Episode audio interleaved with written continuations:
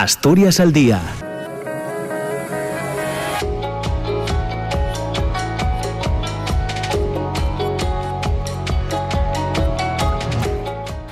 ¿qué tal? ¿Cómo está? Muy buenos días. Son las 9 de la mañana y casi dos minutos. Bienvenidos, bienvenidos al programa Asturias al Día. Ya saben que vamos a estar juntos hasta las 10 eh, de la mañana eh, falando hoy de distintos asuntos eh, de, actualidad. Entre otras cosas, vamos a pedir opinión sobre unos datos que voy a daros ahora. La Dirección General de Política Lingüística cuenta con un presupuesto en el borrador de les cuentes del Gobierno para el 2023 de 2.535.701 euros. Son 330.260 más que en este año 2022.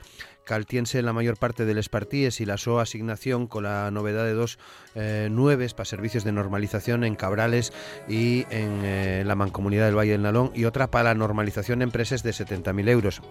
De esos 330.260 euros eh, más con los que va a contar la Dirección General, 48.940 eh, van para cubrir el aumento de gasto de personal y 99.380 en gastos en bienes corrientes y servicios. Mantiénense también, caltiénense los 240.000 euros a la Academia de la Lingua Asturiana, los 110.000 para les ayudes a medios de comunicación para la normalización de la lengua o los 109.400 para la expublicación de libros. Entre les principales novedades la creación de una línea nueva de subvenciones para la normalización eh, del idioma en empresas con 70.000 euros y la aportación de 21.840 eh, euros para los nuevos servicios que ya mencionábamos, la, servicios de normalización como el de la Mancomunidad del Valle del Nalón y de 19.400 euros para el de Cabrales, aunque desaparecen los servicios de normalización de San Martín del Rey Aurelio y de Ribesella.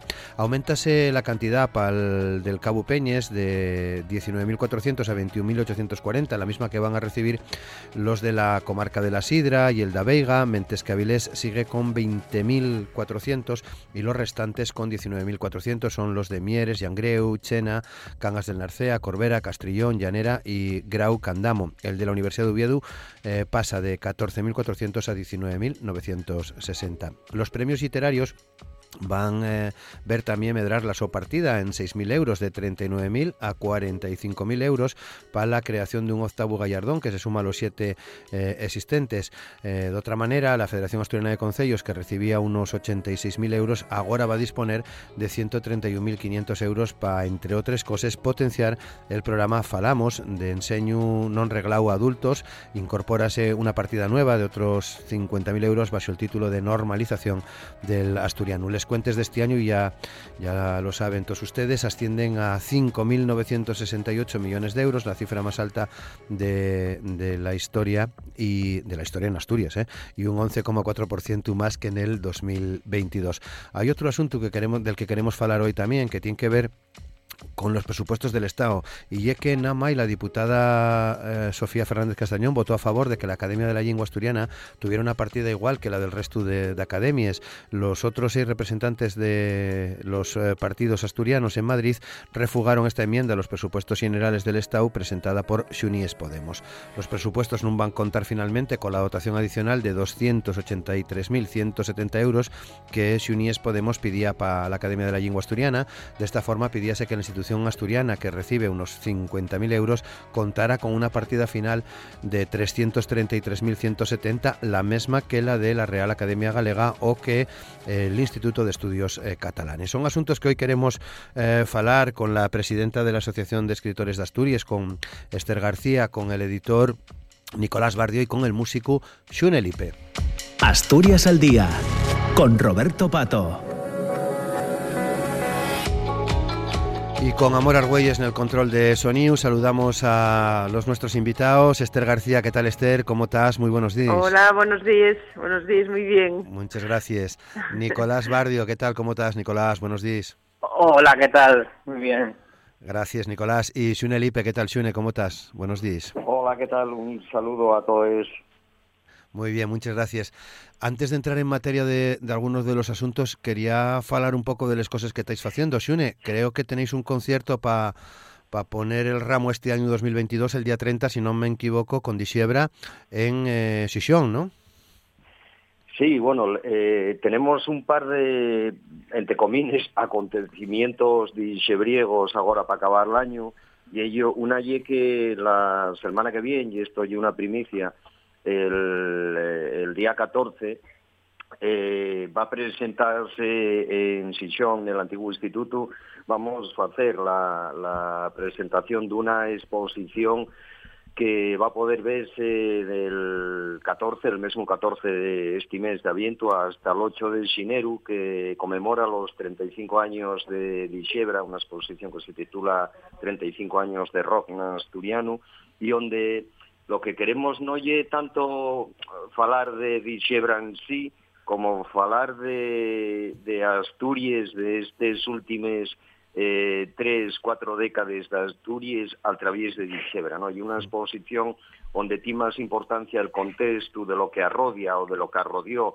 en esta trayectoria a Dixebra que la propia banda, ¿no? Digamos que y contar la historia de Asturias un poco a través de del grupo y de las nuestras yetes, ¿no? Va a ser una exposición, bueno, que cuenta con, con mucho material inédito, que va a haber, bueno, seis paneles que falen del contexto, de la relación eh, de Dixebra con la literatura y de cómo la literatura en asturiano en estos años, pues bueno, fue convirtiéndose en un preseo muy importante de la normalización lingüística, que se va a falar de cómo a través de la música se internacionalizó la lengua asturiana, ¿no?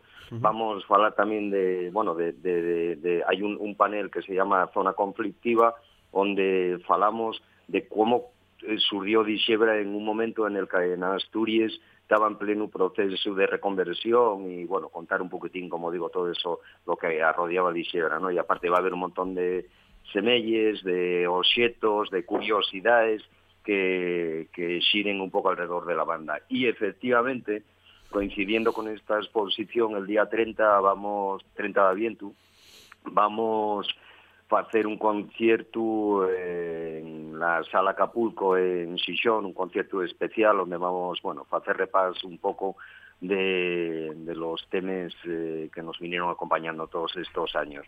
Y nada, que tendremos también de algún invitado o invitada especial a colaborar con nos y es la manera que tenemos un poco de despedir el año del 35 aniversario, pero pensando ya en, en eh, lo que queremos suceder de cara al año que viene. O sea que ya estáis grabando tres canciones. No, más que grabar, no, oye que el, eh, tenemos un montón de, de como nos, el, bueno, el, el, disco anterior, eran 20 temas, pero pillónos eso con, con, con, todo el tema del andancio, del sí. COVID y todo esto, entonces tuvimos mucho tiempo para ponernos a para hacer cosas, entonces quedaron ahí en la recámara, pues bueno, ma maquetes, ideas, etcétera, y bueno, vamos a ir desenvolviéndoles, pero la idea nuestra y para el año que viene eh, intentar que salir un poco más, salir de Asturias, llevamos muchos años tocando en Asturias y prácticamente no hay concello en el que en estos 35 años no pasaremos una, dos, tres y media docena de veces ya Asturias y un país muy pequeñín, entonces hay que abrir mercado y la idea es salir fuera, ya estamos teniendo contactos con festivales de, de ellos festivales europeos.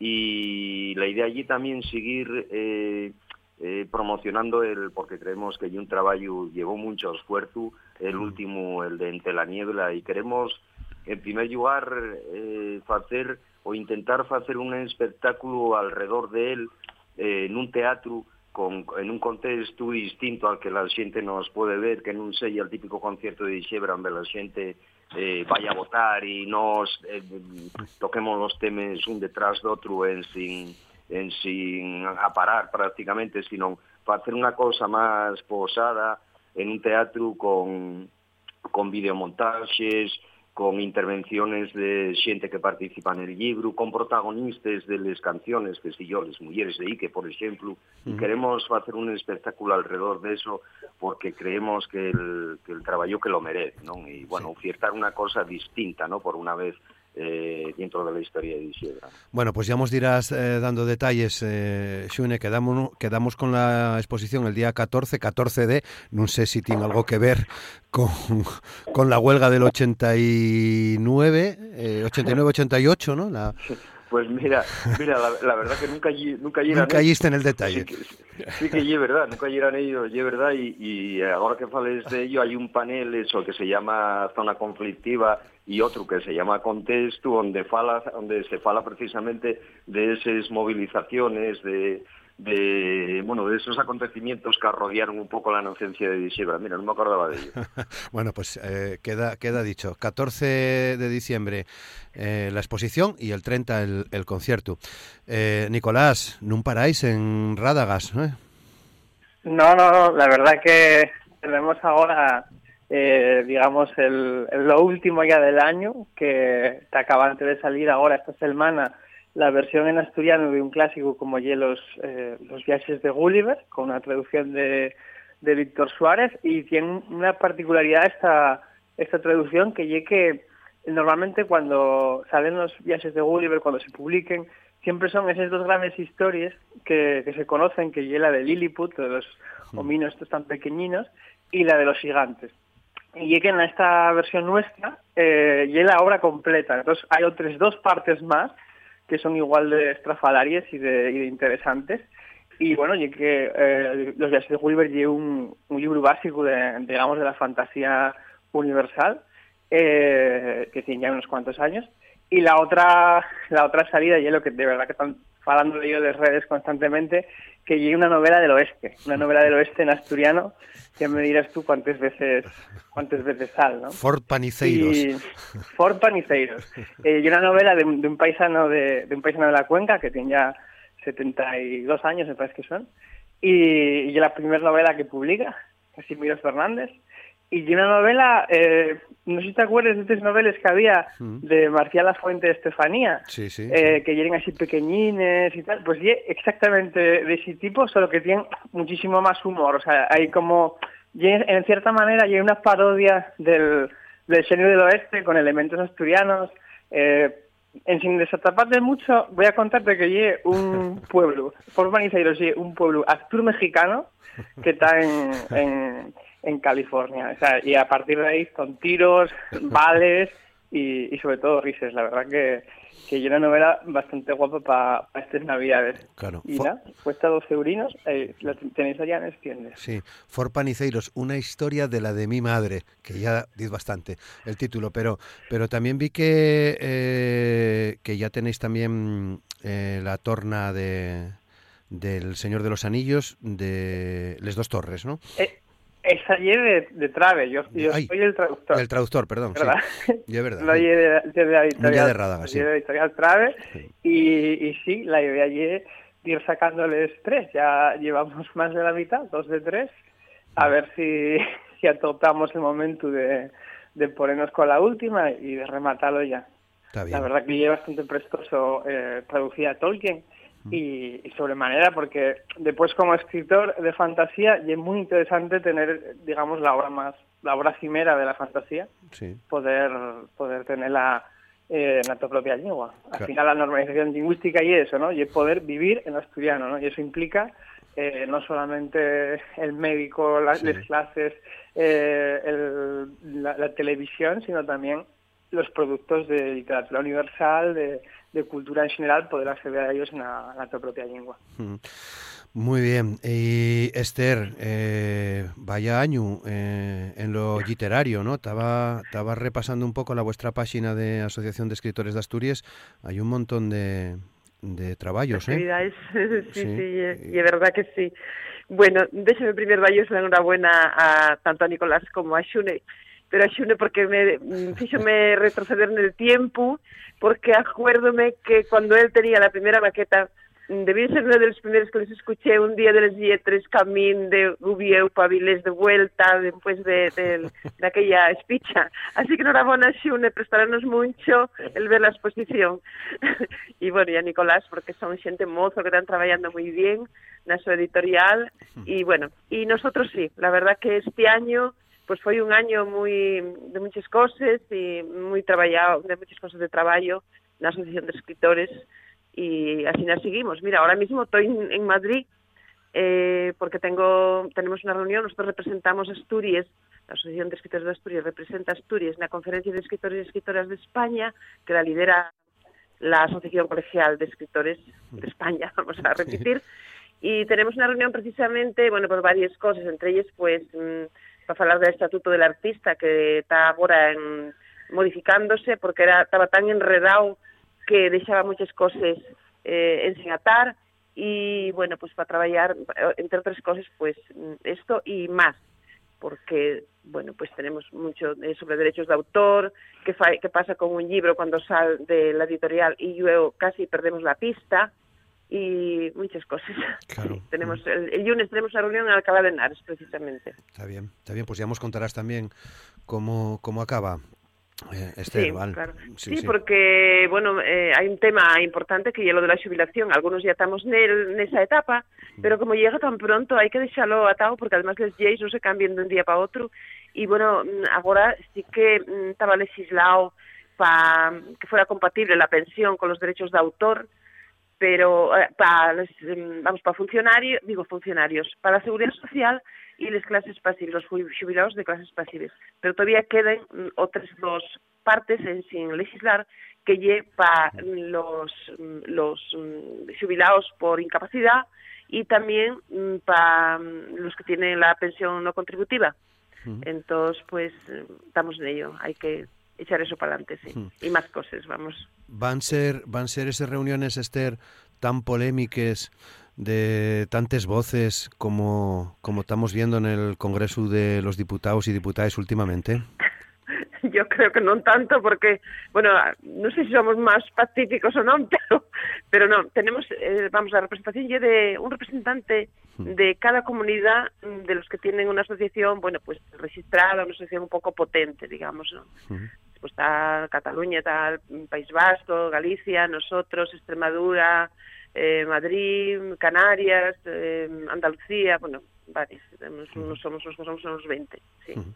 Entonces, pues eso. El Congreso de los Diputados, eso, bueno, no, no, no, no, quiero yo que sea eso, sino igual vuelvo de mal gusto para Asturias. no puede ser. Sí. Pues eh, por ahí quería quería también preguntaros, ¿no? ¿Cómo, cómo veis todo, esto de lo que todavía hoy, si faz un pequeño repaso eh, per, per internet podrás encontrar informaciones que, que falen desta destes bronques de, de que vemos eh, últimamente ¿no? en, en, en, la política. Y es verdad que siempre hubo más o menos eh, polémicas, pero, pero tanto como, como agora, eh, que vos paez, eh, Xune? Bueno, la verdad es que un tema recurrente últimamente entre la gente y entre bueno los periodistas y demás, pero también entre la gente normal y corriente, ¿no? Pelacay, ¿no? Y bueno, la verdad que no sé, movémonos siempre en, tópicos alrededor de este tema, ¿no? Que, que nunca antes eh, se viere una espirica, una engarradiella, día sí, día non, eh, en el Congreso de los Diputados, que si el tipo de mensaje que se lanza allí es muy agresivo, que si les formes no son les más eh, correctes, etcétera, ¿no? Y bueno, yo, yo particularmente tengo la impresión de que, bueno, la gente que estamos aquí sobremanera, eh, Esther y yo, pues ya tenemos unos años y vimos un poco la trayectoria de los debates en el Congreso, y sí que es verdad que últimamente eh, digamos que el nivel de agresividad subió unos cuantos grados, ¿no? Y yo particularmente tengo la impresión de que ye eh, producto de la entrada de la ultraderecha en, en ese congreso, ¿no?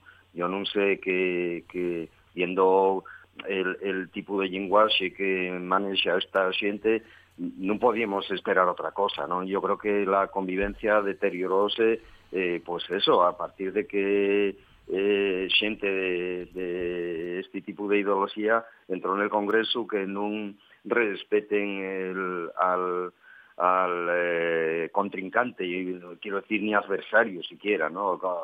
político, ¿no? Al contrario, político y tal, ¿no? Entonces, yo creo que ya era lo normal, lo esperable y que ellos en ese en ese ambiente muévense bien, saben que, que hay un ambiente que los beneficia y yo tengo la sensación, por desgracia, de que van a seguir así, en tanto te ahí, ¿no? Porque creo que ellos dentro de, de internamente pues piensen que ellos beneficien, piensen que y una estrategia favorable para los intereses y nos atamos, no hay otra. Esther.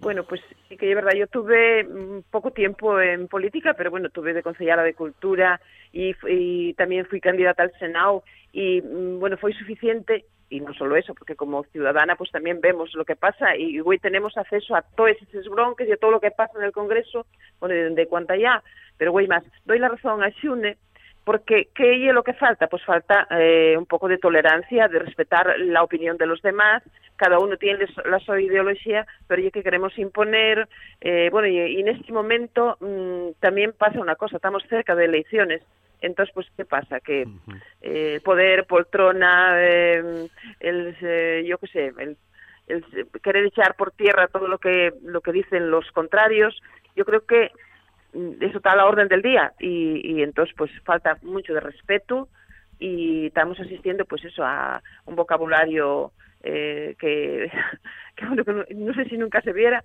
siempre hubo un garradillas, la verdad, en, esas cosas, como pasa en la vida cotidiana, como pasa en las familias, como pasa en cualquier lugar, pero esto ahora ya a veces da un poco de vergüenza, de vergüenza, sentirlos. ¿no? Uh.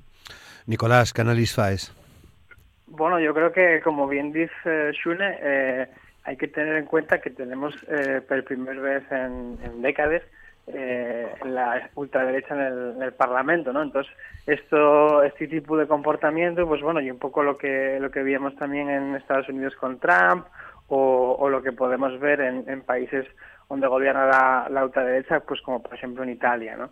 Y, yo creo que, que, claro, cuando la gente que no es demócrata entra en esas instituciones, eh, pues es normal que, que, que dejen de ser, ese, que pierdan un poco esa, esa digamos, dignidad que, que ellos dan un debate normal y democrático, porque a esta gente no ellos interesa el debate, a esta gente lo que les interesa es precisamente eh, generar odio, generar eh, problemas y, y, digamos, dinamitar la convivencia. Y yo creo también que por una parte hay esto, pero por otra parte yo creo que lo que hay y esa necesidad de, de generar tanto odio, tanta crispación y demás, tiene mucho que ver con el hecho de que eh, a nivel de gobierno de España tenemos unos datos que son tremendamente buenos. O sea, si comparamos, por ejemplo, la situación ahora a nivel del empleo con la que teníamos con, con Mariano Rajoy, eh, y que, por ejemplo, ahora estamos por debajo de los 3 millones de, de parados. Eh, en 2013 llegamos a tener 5, ¿no? Y, y, digo 2013 que fue el momento más alto, pero mm, nunca bajó de nunca bajó de 3 millones de, de parados tanto, tanto Mariano Rajoy o por ejemplo el, el salario mínimo interprofesional que tenemos ahora eh, que anda, si no recuerdo mal, en los 1.000 euros eh, vamos, si tiene antes con Mariano Rajoy estaba por 700, por 600 y pico entonces yo creo que lo que puede dar un poco de miedo a la, a la, a la derecha eh, y precisamente el ver que la, la, calidad de vida de la gente, o por lo menos de la gente que menos recursos tenía, a mejoró. Entonces, ellos tienen que de alguna manera compensar eso de otra manera, ¿no? generando una imagen que no se corresponda con la, con la realidad. Entonces, como tienen que vivir en contra de esa realidad, tienen que intentar exagerar lo máximo. Entonces, yo creo que hay que verlo también eso como la estrategia de desesperación de, de una derecha y la otra derecha que saben que mm, tienen muy difícil vender nada de cara a las elecciones. Xune. Yo también sí, sí, ya estaba ahora pensándome en tanto falaba eh, eh, Nicolás, porque estoy de acuerdo, que, que probablemente habría que pararse un momentín y como sociedad reflexionar también eh, colectivamente, ¿no? Porque eh, creo que, que estamos dando ellos demasiada importancia a este tipo de comportamientos, demasiada, excesiva, tanto los medios de comunicación eh, como la propia sociedad, ¿no? En general, ¿no? Y digo esto porque parece que el, Congreso de los Diputados lleve un cuadrilátero, ¿no? De boxeo y un ring, o lleve un pitero, ¿no? Un gallinero, donde todo el mundo vaya a, a echar es contra el otro y demás, ¿no? pero y que non lle sempre así e, e non son eh, única y exclusivamente esas las actitudes que se dan dentro del Congreso de los Diputados, ¿no? porque también hay eh, diputados y diputadas de, de muchos partidos que, non tienen esos comportamientos, que son serios, que son razonables, que cuando suben a un estrado eh, como el del Congreso de los Diputados, pues muestren respeto y, esa dignidad de la que falaba eh, Nicolás, ¿no? Y, joder, pues, cuando, no sé, Aitor Esteban del PNV o Joan Baldoví de Compromís, hasta el propio eh, Rufián, que, puede tener unas formas más ácides, ¿no?, pues siempre mantiene el respeto o, siente de otros partidos, ¿no?, del PSOE o del PP mesmamente, ¿no? Entonces, yo creo que estamos dando ellos demasiado altavoz a este tipo de, de comportamientos eh, en general, eh? falo no ya solo de los medios de comunicación, sino también nos mismos, ¿no? que dedicamos más importancia a eso y que por morbo o por lo que sea, pues vamos a, a, ver eso, vamos a ir a buscar eso, cuando a lo mejor lo que deberíamos hacer es buscar otro tipo de discursos que también los hay y que también se dan dentro del Congreso de los Diputados. ¿no? Yo, y aquí tendría que intervenir Esther, creo que en este momento la oratoria está en momentos y, y, y muy, muy, muy básica, muy básica la oratoria que estamos viendo en determinados eh, y determinadas eh, diputados y diputadas de la ultraderecha y creo que he buscado y he, porque yo, yo, vamos, a mí parece que que intelectualmente pueden dar para más, pero ellos jueguen a eso, ¿no? Entonces, no sé, yo creo que, que la oratoria que estamos viendo eh, de, por parte de esta gente es muy, muy limitadina, pero buscada, y en cambio otro tipo de oratorias que sí que se dan también dentro del Congreso de los Diputados, creo que vuelvo a repetir, no yo estamos dando la importancia que realmente deberían de tener. ¿no? Uh -huh. Esther. Bueno, yo creo que en realidad, y lo que dice ellos por desprestigiar y la oratoria pues es penosa, cada vez menos. Entonces, ellos tenemoslos aí e non tienen nada que facer, baixo o meu punto de vista, magar que en Europa pues eh, tuvieran ciertos triunfos, pero mm, dado la situación de España non pienso que vayan a tener nada que facer. Lo que pasa que precisamente por eso, pues neste momento, de, alguna manera tienen que facerse notar, tienen que pues desbancar al contrario, tienen que, yo que sé, utilizar todos los armes posibles y el lenguaje y un arma, bueno, pues importante en estos casos y lo que fan son pues utilicen palabras de, de intolerancia, palabras de falta de respeto y no ellos importa. Y eso es inclusive, ¿no? Así no hay que no sé, creo que tenemos que verlo como lo que es. Lo que pasa es que, y es verdad, da un cierto morbo a la situación. Eh, hay un los medios de comunicación también son sensacionalistas en ese sentido y parece que todo contribuye a este caldo de cultivo que se forma pues en ese momento del que estamos asistiendo de, en el Congreso. ¿no? Pero también opino, como Xune, que no todos los partidos son iguales, ni todas las personas, y ellos dan la sensación, no sé la preparación que tendrá, tendránla, pero dan la sensación de que no tienen otra forma de expresión, ni otra manera de, de llegar al público más que con ese con esa forma, que ese vocabulario que tienen y esa forma de comportamiento pues de antidemocrático, porque mm. ya es China. Nicolás, ¿quieres eh, añadir algo más? Sí, yo creo que, que hablando de lo que comentaron este y yo creo que como, como dicen, o sea, ellos tienen capacidad de hablar de otra manera, lo que pasa allí es que lo que quieren es desprestigiar las instituciones democráticas, porque como digo, esta gente está en contra de la democracia. Entonces, y un poco como una persona que se ponga a gritar a la altura lleva dentro de un bar, tú entres en ese bar y te transmite un mal rollo y dices, no, no, yo marcho a tomar el café a otro sitio tranquilo, ¿no? Sí. Entonces, el, ese gritar, ese, ese, ese hacer un poco el mono dentro de la institución, al final lo que consiguen, lo que están consiguiendo y, y el objetivo de ellos, y yo espero, como dice Chune, que, que eh, no ellos caso, ¿no? Pero lo que quieren conseguir es que, que a ti te repune ese congreso, que te repune la política, que te repune la democracia, ¿no? Porque al, al, al usar ellos esos formas, pues tiene un poco, como, como digo, la travesía col, colgar. Y yo creo que efectivamente eh, eh, la idea, lo ideal sería no hablar de ellos, lo que pasa, claro, es que al final dejen de ser una amenaza. O sea, entonces tampoco mm.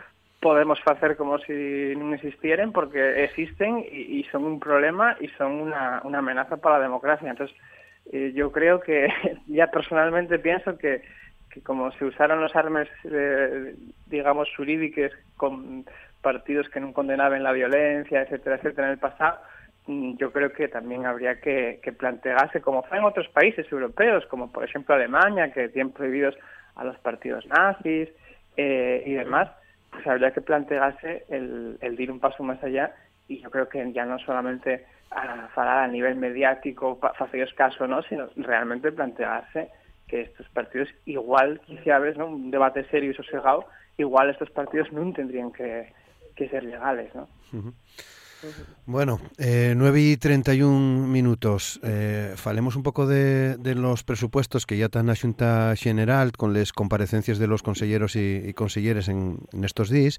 Eh, Nasturies.com, el digital, eh, a estos días que la Dirección General de Política Lingüística va a contar con un presupuesto para el año que entra de 2 millones y medio, algo más de 2 millones y medio de euros, 330.000 eh, más que en el 22 y quería eh, saber qué, opinión tenéis de, de, de estos partidos, de los presupuestos en general, si queréis también, más de 5.000 y pico millones para, para el año que entra, Xune.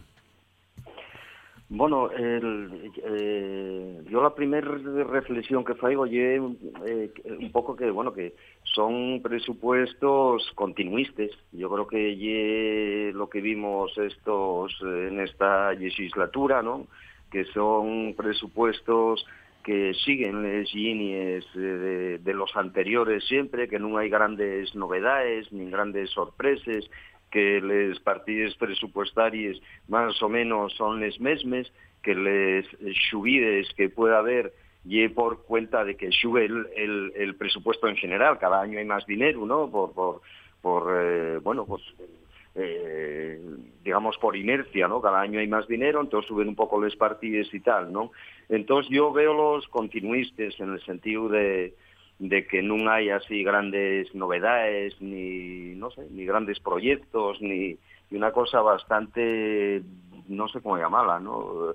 Eh, avezada o no sé cómo, cómo, cómo decir, ¿no? El, el, el, tema de los presupuestos en Asturias, ¿no? Son muy monótonos, que no me salía la palabra, es un poco la monotonía, ¿no? De todos los años. Y en cuanto a la partida que va destinada a la lengua asturiana, de mano que cuando en antes estabas haciendo tú un poco el, eh, recapacitando sobre los, los gastos, les cifres y tal, hay mucha gente que probablemente estuviera pensando, ves, ya están estos de, de Tecomines, estos del Bable con, pidiendo perres y demás, ¿para qué queremos esto? Y todo lo típico, ¿no? Cuando es comenzaste a hacer pues bueno, el listado de todos los perres y de los partidos que viven para pa el asturiano, ¿no?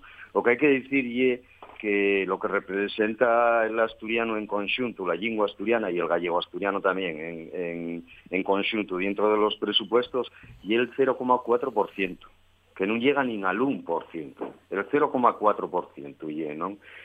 Y independientemente de eso, que ya es importante, porque ya es importante tener una buena financiación para la promoción de las lenguas del país y todo lo que hay alrededor, porque esas lenguas del país eh, y todo lo que hay alrededor. Y aquí hay, pues bueno, somos dos personas eh, concretamente que venimos del ámbito de la industria cultural en Asturias, como yo Nicolás, eh, con Radagas, Radagas, o como puedo ser yo, con Oshi Producciones, mmm, digamos que ese no, no llega al 1%, ¿no? De, ni siquiera del presupuesto global, ¿no? Pero lo que quería decir es que independientemente del porcentaje o de los perres que vayan ahí, yo creo que es muy, muy importante a qué se dediquen, a dónde van destinadas, qué es lo que se pretende con ellos, ¿no?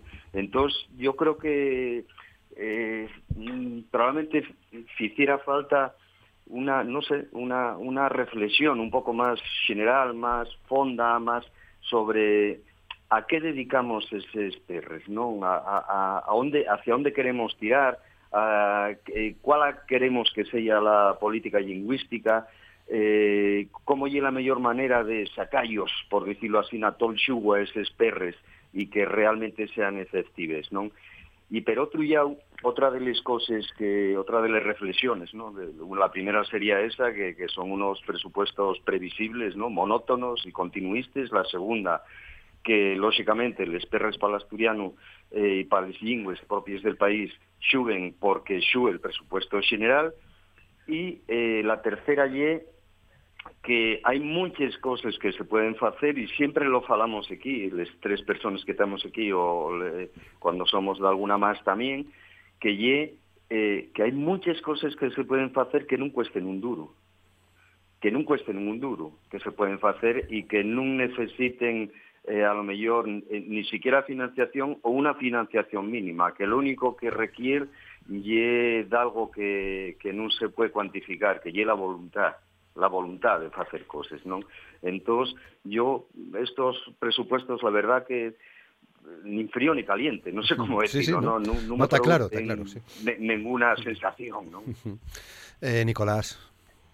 Bueno, yo no estoy de acuerdo con, con el análisis de los presupuestos. Yo creo que hay que verlos en, contexto y, y, yo creo que son unos presupuestos muy expansivos.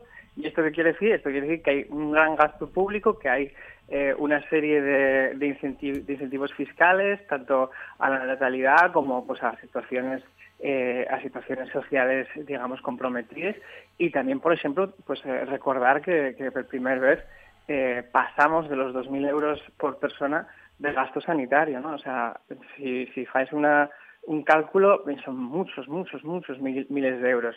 Y, yo creo que, bueno, que habría que gastar más todavía porque todavía tenemos problemas a nivel de la sanidad, pero también hay que recordar que de las comunidades de, del ámbito, digamos, común, de las que no somos comunidades forales, eh, somos la primera. Entonces, mm, yo creo que ahí eh, hay una serie de, de, un bienestar, digamos, sobremanera en cuanto a la, a la, a la sanidad, a la, atención a las personas que más necesiten, que, que es muy importante y que yo creo que sí está reflejado en esos presupuestos. Después, eh, tocante a la, a la partida del asturiano, bueno, verdad que crees, y verdad que crees más o menos en la misma proporción que el, que el presupuesto. Y, y como bien dice Xune, yo estoy de acuerdo con él en que hay muchas cosas que se pueden hacer que son de gasto cero, ¿no? Entonces, yo creo que sería un poco mmm, sería un poco irreal pensar que la política lingüística es la que lleva a esa dirección lingüística, ¿no? O sea, la política lingüística eh, tiene que ser una cosa transversal, no solamente de, del Departamento de Cultura, sino que tiene que ser de sanidad, de industria, etcétera, etcétera. Y eso, bueno, yo creo que estamos viendo, de verdad que no tanto como nos prestaría a muchos, pero por ejemplo, bueno, con el tema de sanidad, vimos que había una campaña específica eh, mientras la, la, COVID sobre este tema. la Dirección de Deporte, una campaña para animar el deporte. Esas son cosas que se hicieron, que yo creo que se pueden hacer más, la verdad, creo que se podrían hacer más, pero parece que va un poco más por ahí pero donde tendríamos que, que ver que ya esa transversalidad. Y después, eh, sobre la política lingüística que se puede hacer, y es verdad que sin oficialidad hay muchas cosas que no se pueden hacer, pero yo creo que por ejemplo tenemos dos buenos ejemplos de, de, de dos concellos que yo creo que gestionen muy bien la política lingüística de partidos distintos, ¿no? Un Yemieres y el otro es. Entonces yo creo que, por ejemplo, yo que vivo en Xixón, eh, no llega a ser bilingüe, cosas que dices, jo, aquí tendría que haber, tendría que estar todo bilingüe, pero es verdad que tú, por ejemplo, vas en Sisión, la cartelería, los, les, eh, eh, cada fiesta que hay, cada, cada cosa que hay es bilingüe, cada los papeleres, por ejemplo, los papeleres que están eh, en la playa y demás, o, los contenedores de, de, la basura, tanto en bilingüe, yo creo que tendríamos que ir hacia, hacia ahí, ¿no? Yo creo que la política lingüística es eh, ir hacia ese bilingüismo, de ir a, a, una convivencia de los dos lingües en pie de igualdad, ¿no? Entonces, yo creo que eh, entender eso como una xera nada más del Departamento de Política Lingüística, yo creo que es muy reduccionista. Al contrario, tendremos que implicar a, todos los departamentos, a todos los consejerías. Yo creo que se está haciendo, pero es verdad que habría que hacer más, eso, eso está claro. Esther. Bueno, yo creo que los presupuestos están en un momento, son estables, digamos, tampoco hay mucho mucho más, pero eh, la, la, cuestión es que están bien repartidos y estamos viendo pues eso lo que ya se faló que hay pues unas, unas ciertas ayudas que también pensáis y todavía tendrán que pensar más tal como van las cosas y yo en cuanto a política lingüística, me parece muy bien que tengan pues un incremento curioso de 330.260 euros, la cuestión ya que esté bien repartido, porque más tenemos que pensar que a los que nos acusen de que mira, ya están estos gastando, mira todo lo que se gasta en política lingüística, en, en la lengua, todo para la lengua, no, porque, a ver, la cultura también está relacionado con la economía, hay, hay mucha gente que tiene un empleo gracias a todo esto, ¿no?, pero no solo de, eh, con la lengua, sino todo lo que trae la cultura alrededor que siempre a veces parece que lle una María que bueno mira lo que gasten en un concierto mira lo que gasten pues yo qué sé en, en el técnico que tienen de normalización pero todo eso no, no fai falta para nada no eso no es así no. Yo en cuanto al voluntarismo bueno yo de eso sé mucho porque llevo muchos años mmm, con mucha gente alrededor trabajando voluntariamente no eh, esas cosas a veces también necesitan un incremento, mmm, bueno, para que esté bien fecho, pues además del voluntarismo, que tiene, que haberlo siempre porque si no no funcionan las cosas, pues tiene que tener una, un sofito económico, porque hay muchas cosas que no, cualquier cosa que se fai necesita un sofito económico, pienso yo, ¿no? Y bueno, parece, mm, yo creo que en política lingüística pues hay que pensarse muy bien, muy, muy bien en qué partidos van a, una cosa y a otra. Y bueno, pues que todo repercuta lo que mmm, tenemos en mente los que estamos aquí, pues eh, en una normalización de la lengua asturiana, en un bilingüismo real, eh, porque hay que tener en cuenta que la traducción, o sea, el poder las cosas bilingües, concellos como Xixón o Mieres, que son potentes, pues puedenlo, pueden hacerlo, y tienen un presupuesto para ello, y tienen, eh, digamos, personal, y porque eso conlleva todo eso. Y tendríamos que tender a esto. Pero mmm, también lleva, pues, lleva un personal y un trabajo y un tiempo, y, y es lo que tenemos que tender desde yo. Pero para eso hay que dotar y pensar en esos partidos que tienen que dotar a los concellos de personal que pueda desendolcar esto, porque si no, vamos, yo no creo que haya tanta oposición eh, siempre y cuando ya se vea fecho, ¿no? ¿Xune?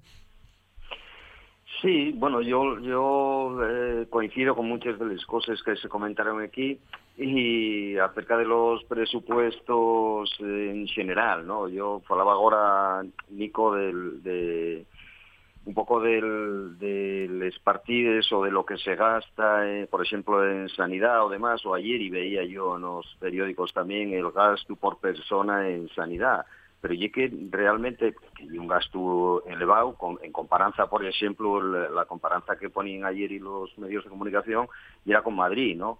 Tienen que, bueno, Madrid que gastaba pues probablemente la mitad menos que en Asturias en gasto por persona en sanidad, pero y que lo realmente importante y eh, es, es un dato relativamente importante, pero lo importante y en qué se van a gastar esos perres que van por persona a la sanidad, si van para la pública o van para promocionar la privada, ¿no?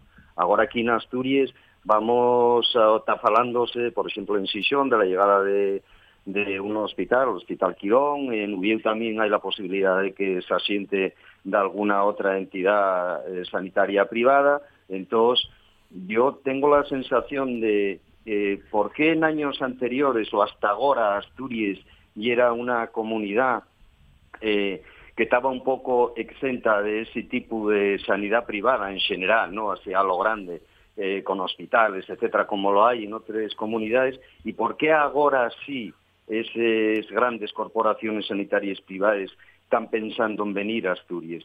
Yo creo que allí un poco también por el deterioro están viendo que se está produciendo en Asturias y que ahí ven una oportunidad de, de negocio, sencillamente. Ahora ven oportunidad de negocio. Ahora ven que en Asturias es posible ganar perres a través de la, sanidad, de la sanidad privada y por eso piensen en asentarse aquí en Asturias. Entonces, yo creo que eh, cuando se fala de los presupuestos de la sanidad en Asturias, creo que creo que debemos de contemplar esta esta otra vertiente, ¿no? Que llegue eh, no llegue eh, tan importante a lo mejor eh, la cantidad concreta que se gasta por persona, sino por qué se tiene que gastar esa cantidad por persona y hacia dónde va dirigida esa cantidad, ¿no? Si hacia la mejora de la sanidad privada o hacia eh, eh, el, el, eh, facilitar que lleguen aquí las grandes corporaciones sanitarias eh, privadas. ¿no? Y un poco yo creo que,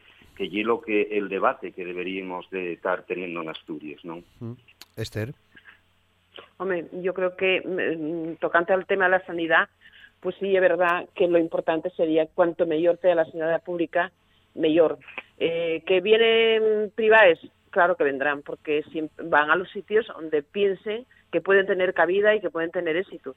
Yo, eh, como soy de Muface, pues realmente eh, tengo mm, pues estos sitios como el centro médico, todos estos eh, lugares de sanidad privada, mm, porque, no sé, somos podemos hacer la seguridad social, pero sin apoyo todo el tiempo y, y de momento pues así nada lleno.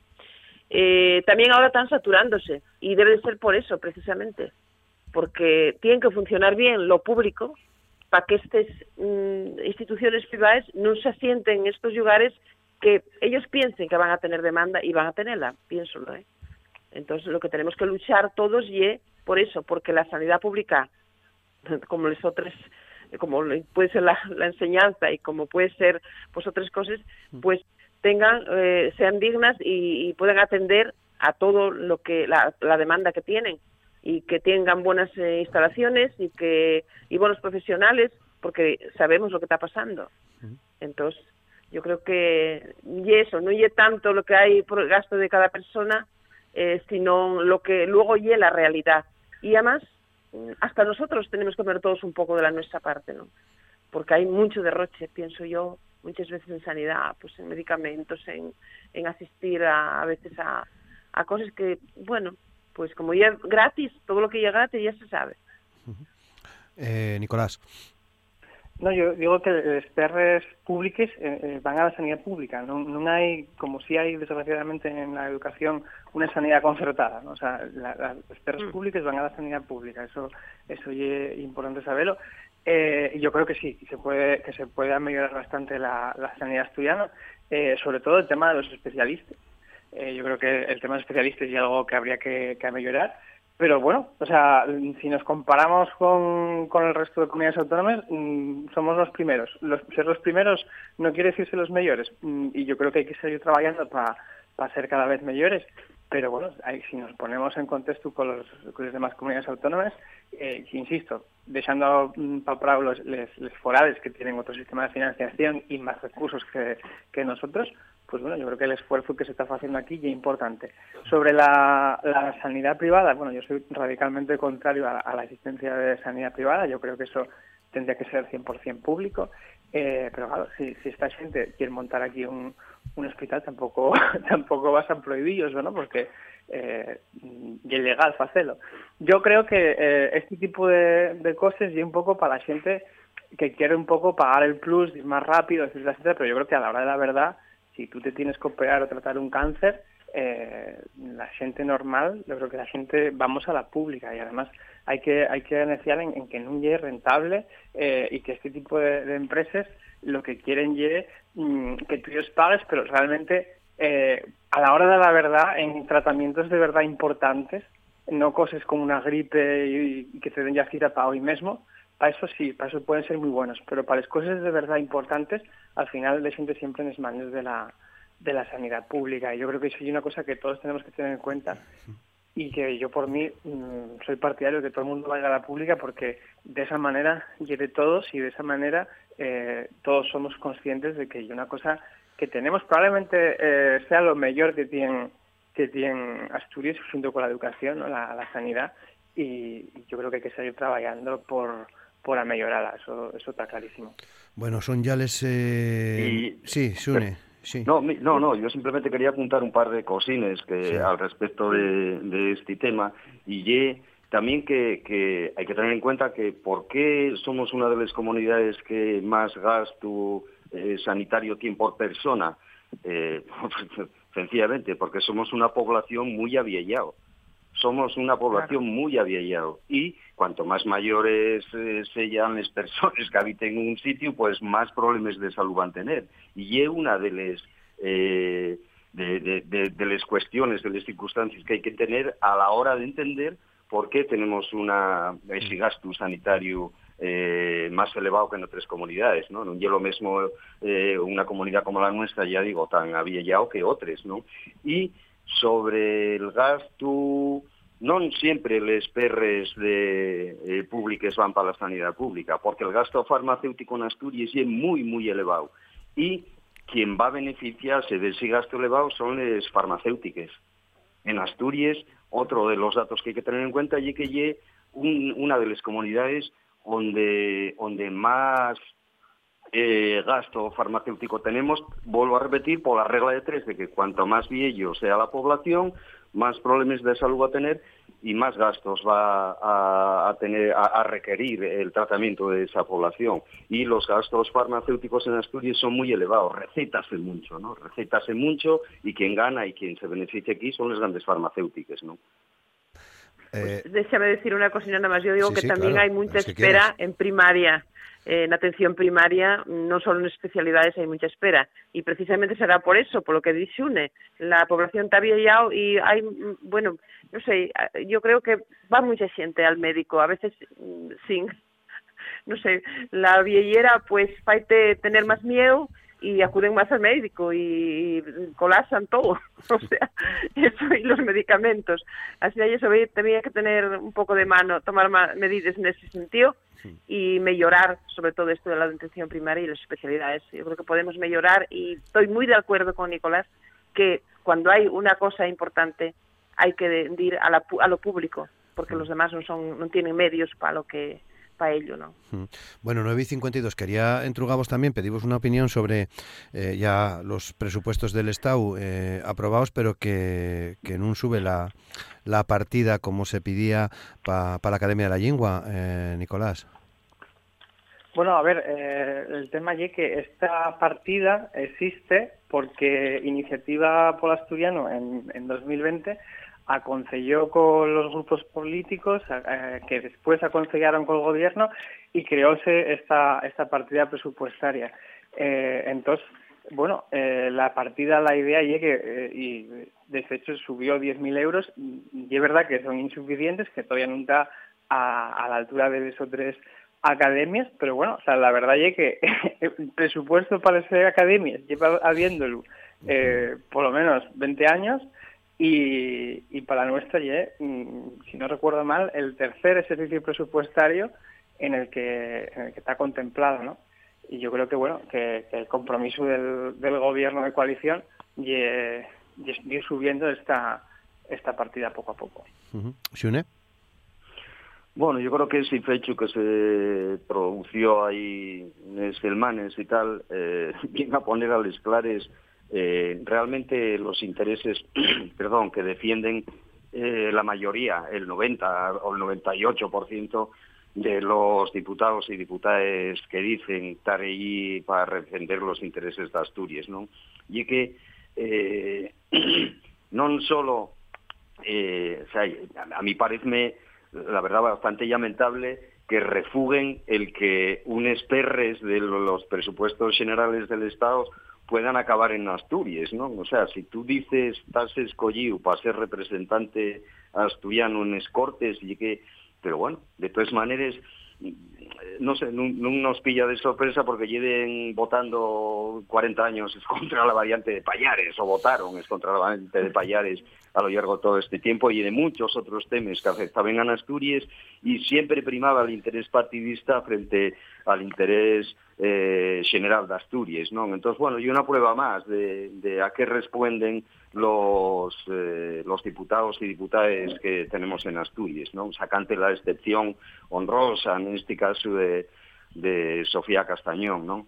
Entonces, no sé, yo, yo, a mí la verdad que no me pilla por sorpresa, y era algo esperable y es lo que hicieron siempre y únicamente que yo sé que haría un llamamiento a la, a la, a la sociedad asturiana, que reflexionemos si de verdad eh, estamos dispuestos a que a lo mejor por un eh, condicionante ideológico, porque, bueno, esto del asturiano yo paso de ello, yo tal, eh, llegamos hasta el límite de decir, oye, tenéis estos perres, ¿queréisles? No, no les queremos. Entonces, no sé, que reflexionemos un poco también, ¿no?, acerca de ello.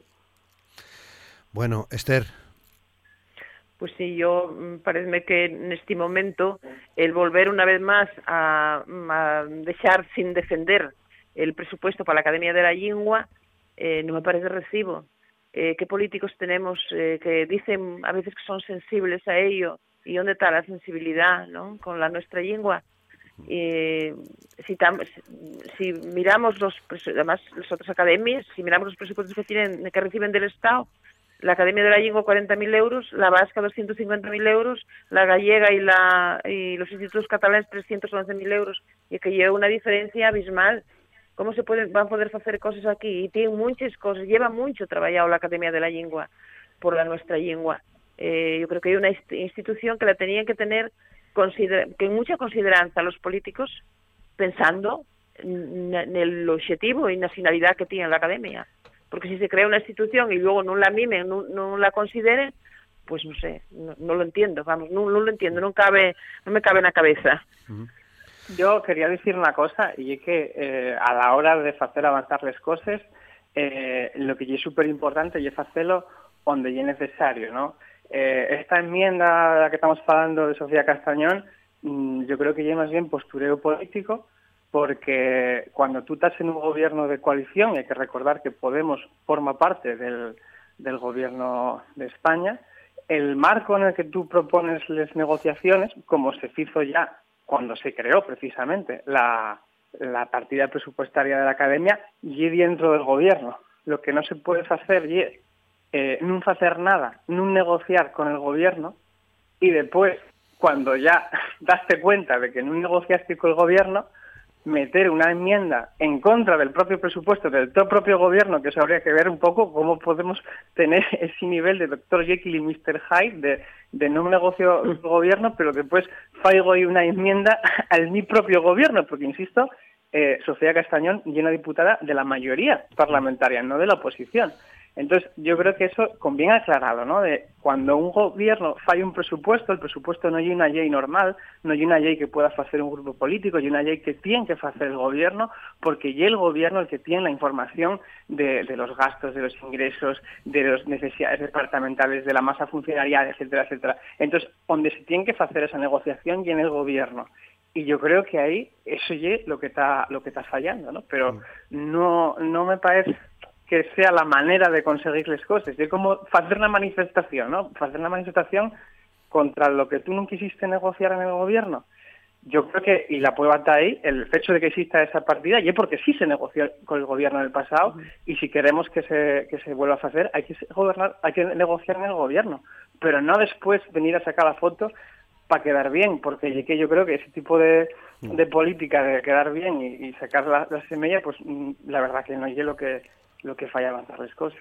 Hmm. Pues ya no vos voy a eh, poder dar más, más payabres porque estamos estamos ya en las 9 y 59, quedamos un minutín, nada más que para pa despedimos. Bueno, venís otro día y, seguimos hablando de ello. Xunelipe, muchas gracias. Venga, muchas gracias, un saludo. Esther García, muchas gracias. Muchas gracias. Buen fin de por ahí para Asturias. Aquí está lloviendo en Madrid, ¿eh? no sé ahí. aquí también, aquí también. Y Nicolás Bardio, muchas gracias, Nicolás. Buen día.